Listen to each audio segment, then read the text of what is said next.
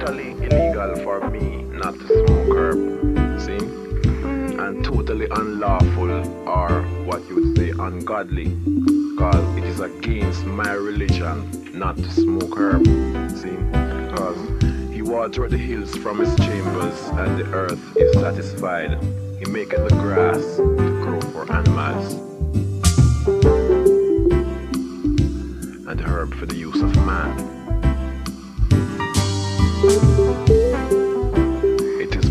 So monotonous and, you know, it seems it looks so primitive, you know. And uh, because I was just coming into America the other day and got checked for just some dust in Jamaica that grow everywhere. See, every corner look herb tree grows there, and you can't stop it from growing because I come to America and spend two weeks, and when I go back to my house, it's a big.